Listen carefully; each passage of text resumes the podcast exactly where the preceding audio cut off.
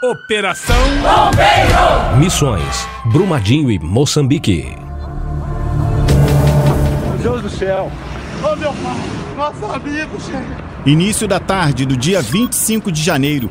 Barragem B1 na mina Córrego do Feijão, em Brumadinho, Minas Gerais, se rompe. Funcionários da mineradora Vale são os primeiros engolidos pelo tsunami de lama. Leandro Cândido, operador de máquina, é uma das vítimas. Eu estava com muita dificuldade de respirar e eles vieram, eu pedi para eles tirar a lama que estava obstruindo a minha respiração. Eles conseguiram tirar aquele peso todo da minha barriga, do meu abdômen, onde eu voltei a respirar normal. Cortei o, o braço, quebrei a perna. Mas isso aqui, em vista do que eu passei, graças a Deus, não é nada, não. A lama espessa, formada por ferro, sílica e água, transforma a paisagem verde da região. Engole primeiro a área administrativa e o refeitório da Vale. Depois atinge casas e plantações vizinhas à mineradora. O tenente Felipe Rocha, coordenador de serviço do dia, é um dos primeiros a chegar ao local da considerada maior catástrofe ambiental do país ainda sem saber o tamanho da dimensão do desastre, ajuda a salvar funcionários e moradores. Foi um privilégio muito grande a gente ter conseguido efetuar esse salvamento, mesmo diante daquela tragédia ali que ceifou várias vidas, assolou várias famílias. Isso, assim, não tem preço nenhum que pague e dá alento aí a algumas dessas famílias entregar o parente delas com vida, né? Após cinco meses da tragédia, Brumadinho tem 247 mortes confirmadas. O trabalho dos bombeiros mineiros continua na mais desafiadora das ocorrências. O tenente-coronel Eduardo Ângelo Gomes lidera a equipe envolvida nas buscas. Com apoio de cães farejadores, os militares tentam encontrar os 23 desaparecidos e proporcionar às famílias o momento da despedida. Só pretendemos encerrar essa missão em duas condições primeira delas, encontrando esses últimos que ainda não foram encontrados, ou então quando a condição do material biológico misturado ao rejeito não permita mais que o Instituto Médico Legal faça a identificação por DNA. A tragédia de Brumadinho comoveu diversas vezes bombeiros e voluntários que se juntaram para chegar aos lugares mais inacessíveis em meio ao mar de lama.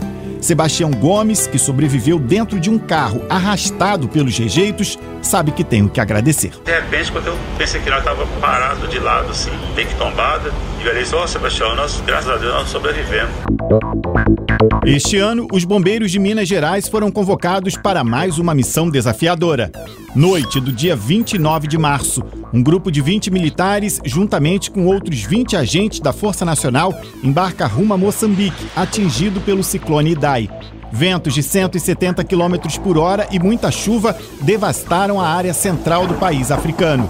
Os militares brasileiros levam esperança para cerca de 1 milhão e 800 mil pessoas, como conta o subcomandante do Batalhão de Desastre e líder da operação em Moçambique, o Major Rafael Neves Cocendei. Desde o início era um desafio inédito para a nossa corporação, para os nossos homens. Nós recebemos missões aí de atuar principalmente na fase de recuperação, como recuperação de estradas para poder liberar as vias novamente para que veículos pudessem transitar e levar alimentos. Nós trabalhamos também por alguns dias no deslocamento de combustível. Atuamos intensamente também na gestão e na coordenação dos abrigos temporários. Então a nossa tropa, com a sua agilidade, ela atuou muito intensamente nessa condição.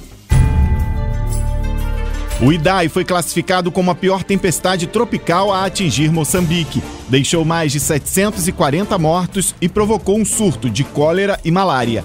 Seis semanas depois, um novo ciclone, o Kenneth, coloca a região novamente em alerta e o retorno dos militares brasileiros é adiado. Ventos médios de 270 km por hora devastam a região norte do país. Uma segunda equipe de 30 homens se junta ao grupo. Os militares realizam uma operação arriscada, como conta em um vídeo publicado nas redes sociais o tenente-coronel da Força Nacional, Vandernilson Pérez. Estamos no rio Mugamula, que foi afetado pelo ciclone Kennedy. A Força Nacional está fazendo resgate de pessoas que estavam isoladas de um lado do rio. Nesse momento já fizemos resgate de aproximadamente 50 pessoas. Os bombeiros especialistas em desastres de Minas Gerais não tiveram medo de enfrentar áreas inundadas cheias de crocodilos. Chegaram a pé em comunidades onde carros e máquinas não alcançavam. Salvaram tantos quanto puderam e foram reconhecidos pelo trabalho humanitário. No dia da volta ao Brasil, após 40 dias de missão oficial, foram presenteados com bíblias e festa pelas crianças moçambicanas. Nem anjo ou heróis. Esses homens que nos enchem de orgulho, sempre prontos a atender uma ocorrência, preferem ser chamados simplesmente de bombeiros militares do Brasil, como reitera o porta-voz da Corporação Mineira, o tenente Pedro Ayrara. Gente fica muito feliz com essas manifestações de carinho, porque nós somos uma corporação preocupada com o próximo, mesmo diante de todas as restrições e obstáculos. A gente nunca pode se esquecer de que o motivo pelo qual a gente escolheu essa profissão e também a quem a gente serve, a quem nós servimos, são cidadãos, sejam mineiros, sejam cariocas, a gente se lembra né, do nosso compromisso e consegue fazer as nossas operações da melhor maneira possível. Com trabalhos técnicos de Jair Cardoso, edição de texto e reportagem Juliano Medeiros. Operação Bombeiro 93 FM